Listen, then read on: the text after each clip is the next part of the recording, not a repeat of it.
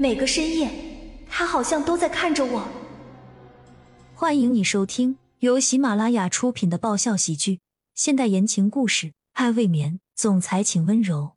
作者：菲菲云烟，由丹丹在发呆和创作实验室的小伙伴们为你完美演绎。第八集。可是，骆君莫都昏迷躺平了快两个月了，为什么他全身的肌肉还这么挺实呢？照理来说，不是早就该萎缩了吗？这实在是也太不科学了。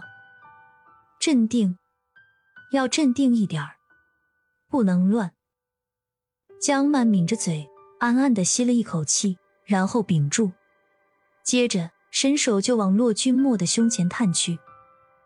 就在他纤纤的手指碰到了对方的肌肤的那一瞬间，指尖就跟被电流击中似的倏地一下，就立刻弹开了。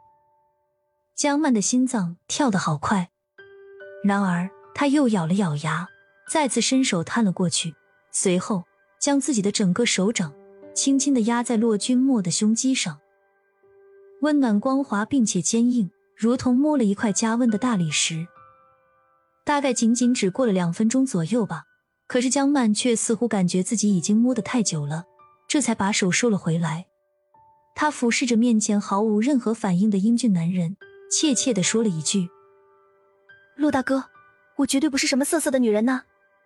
怪只怪，你的模样长得也太引人犯罪了。”为自己不断试探摸索的行为狡辩完了，江曼快速的替骆君墨穿好了衣服，盖上了被子。动作迅速的，就好像是在亲手抹去自己的作案痕迹。就在江曼转身的时候，躺在那里的骆君墨嘴角仿佛恍若有笑似的。江曼再一次的错过了这个细节上的变化。晚餐时间，大管家过来叫江曼，江曼跟他去了一层的餐厅。这不是他第一次来洛家吃饭，却是第一次用这么奇特的身份坐在洛家的大餐桌旁边。用餐的全程，他都是默默的，其他人也主动不跟他说话。骆君年的眼神偶尔会落到江曼的身上，用餐到一半的时候，他便开口对老太太说：“奶奶，让江曼跟大哥睡一个房间，是不是不太妥当啊？毕竟一个未婚，一个未嫁，男女有别呀。”听骆君年这么说着，一桌的骆家人不禁陆续都放下手中的筷子，却没有人开口说话。老太太目光淡凉的看向骆君年，反问了他一句：“你大哥都那样了，他能对江曼做什么呢？”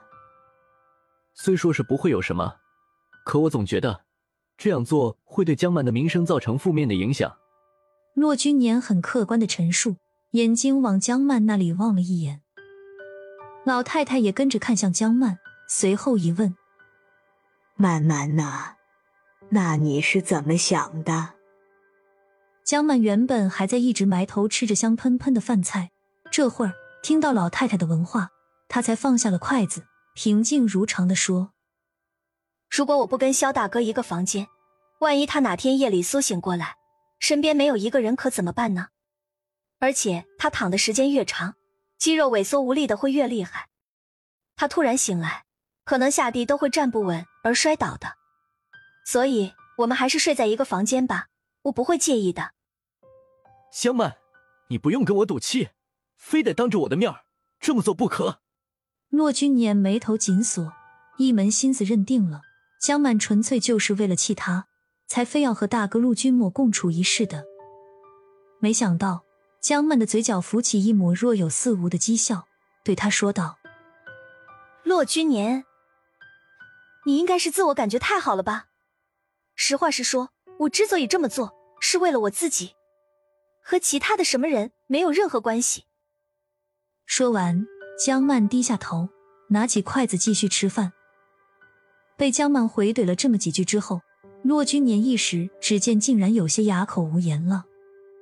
老太太也收回了目光，说道：“既然江曼自己也没有意见，那这件事情就这么定了。”奶奶，骆君年仍旧希望能扭转局面。